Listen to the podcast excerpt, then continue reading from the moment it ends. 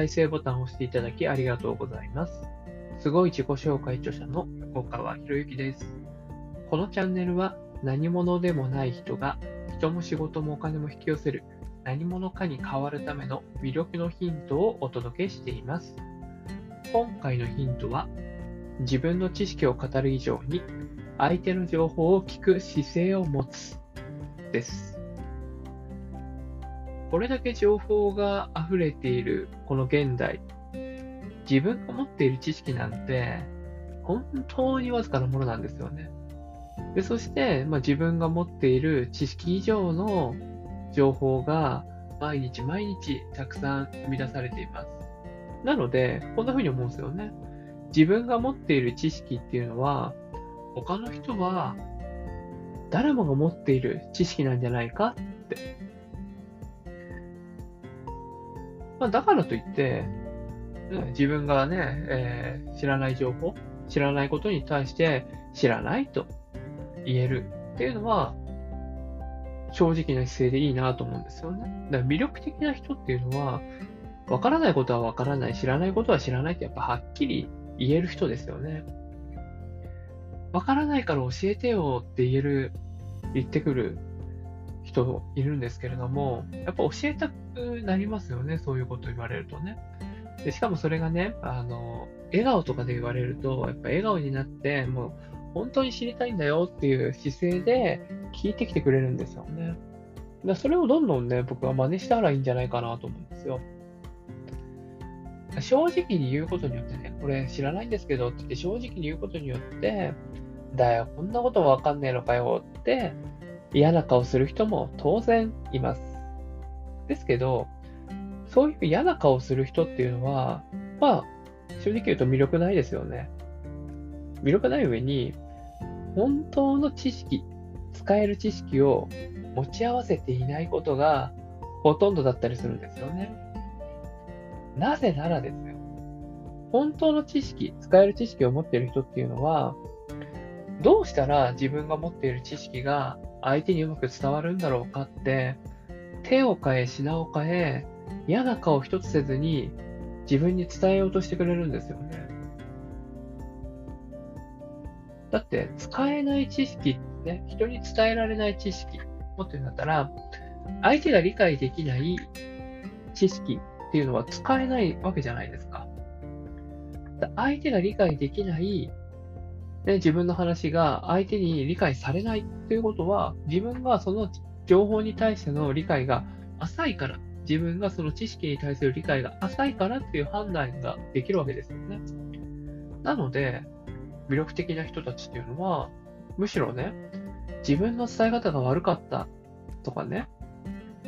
なんか分かりにくいところあるとか、聞いてくれるんですよね。でも逆に、まあ、まあ魅力的じゃないって言ったらあれですけれども、まあまあ自分がね、上の立場にいたい人、その知識を持ってる、情報を持ってることによってマウント取りたい人っていうのは、聞き直したりとかするとすっごい嫌な顔するんですよね。なんでかっていうと、なんでかっていうと、ね、嫌な顔し、相手が嫌な顔をした場合は、もうそのほとんどが自分の説明が下手だっていうことを認めたくないんですよね。自分の説明が下手だって認めたくない。それは嫌ですよね。だって情報を持ってること、知識を持ってることで、自分がね、マウント取りたいのに、わかりませんって言われて、なんでわかんねえんだよってやっぱ怒りたくなる気持ちもわからなくはないんですけど、だったら最初から言うなよって僕はいつも思っちゃうんですけどね。なので、まあ、セミナーや講演会などね、あのおそらくあなたも積極的に参加されるんじゃないかなと思うんですけれども、もし自分にわからないところがあったら、他にもわからないと思っている人が必ずいるので、もう恥ずかし恥ずかしがらずに積極的にぜひ質問してほしいなと思うんですよね。お金を支払って学びに行っているんですから、あなたには質問する権利はありますし、逆に質問を受け付けないような講師もたまにいるんですよね。でそういう講師はどういう講師かっていうと、事前に用意したことしか話せない。事前に用意したことを話すことで、精一杯なキャパが小さい人なんだなって思っても間違いないですよ。それをね、うん、だ積極的にやっぱり自分のわからないことは質問をしてみるということをぜひトライしてほしいなと思うんですよね。で、質問をするってありがたいですよね。まあ、例えば僕ですがね、クラブハウスとかで、なんか自己紹介に関する質問とかありますか？とか、文字化について質問とかありますか？とか言われて、聞くんですよ、僕がね。で、なんで聞きたいかっていうと、ね、自分が書いた本、すごい自己紹介だったり、思考は文字化すると現実化するの本ですよね。この本の内容が100%相手に伝わってるなんて僕は思ってないんですよ。思ってないんですよ。なんでかっていうと、ね、その本の、本に書かれている内容を100%理解できるんだったら、そもそもね、その人が本を書けるはずですよね。だけど、それはね、難しい。だから、わからないところが出てくるはずなんですよ、やってみて。で、やってみてわからないところがあったら、本当僕は質問を受けたいんですよ、むしろね。なんでかっていうと、僕が気づかなかった点に気づかせてくれるんですよ、質問って。なので、もしこの音声をね、聞き終わった後に、もっとこういうこと聞きたいなとか、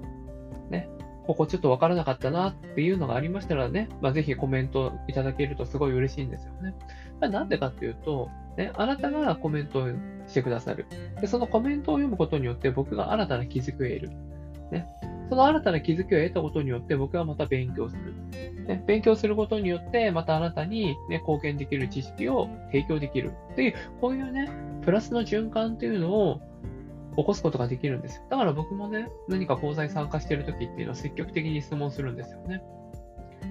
でその質問は何のためにするのかっていうと、まあもちろん自分の知識がわからない、自分がわからないところを質問するってもそうなんですけれども、その講座の雰囲気を良くする、そのね、コミュニティの雰囲気を良くするという意味を込めても質問というのを積極的にするようにしています。でもちろんですけども、質問するときには、ね、あの、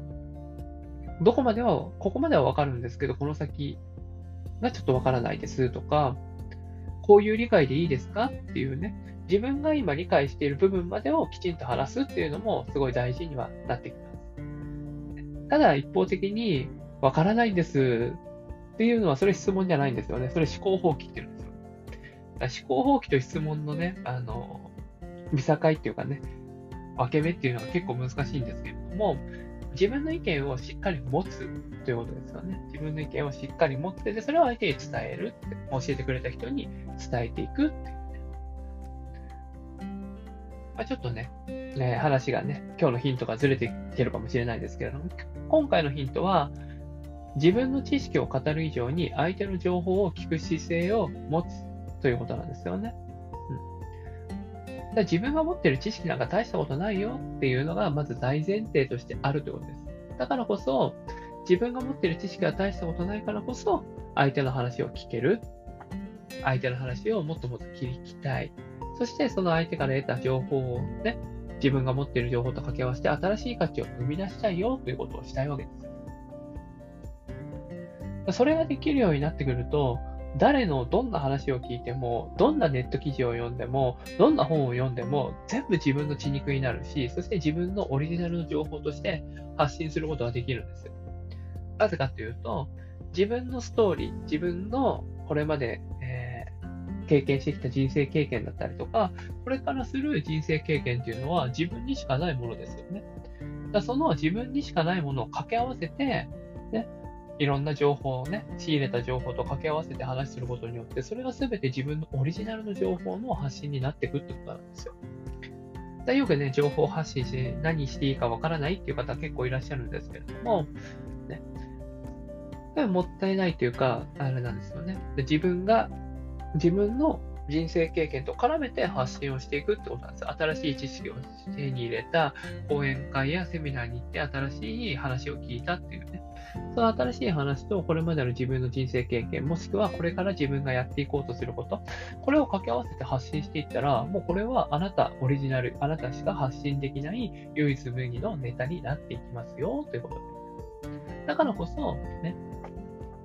自分の知識を語る以上に相手の情報を聞く姿勢を持ってほしいなと思うんですよね。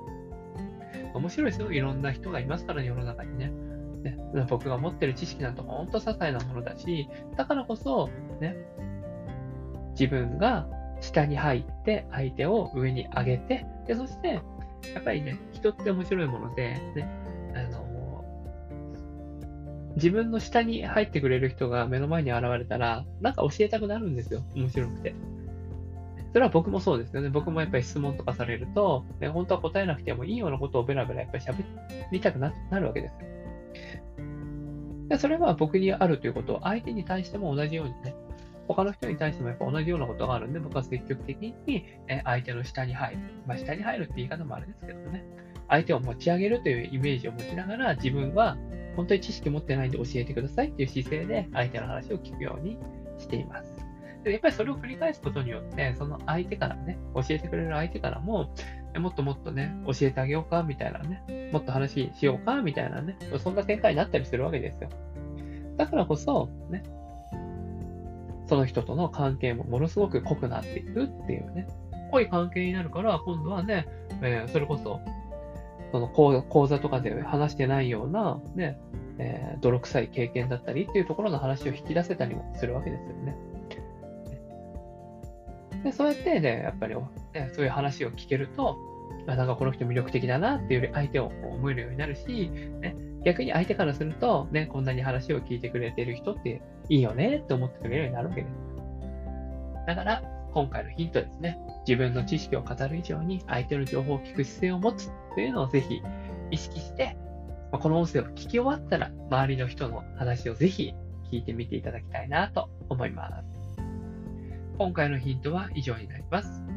このチャンネルでは、一人一人が大切な人を幸せに導く世の中にするため、あなたの人生経験に培った魅力を生かして何者かとして活躍してほしいという思いで配信をしています。このチャンネルの音声を欠かさず聞いていただくと、魅力ある人たちの考え方や立ち居振る舞いが分かり、人も仕事もお金も引き寄せる何者かに変わっていくことができます。ぜひチャンネルフォローをしていただいて、一緒に何者かになることを実現できたら嬉しいです。魅力のヒント、今回は以上になります。また次回お会いします。横川博之でした。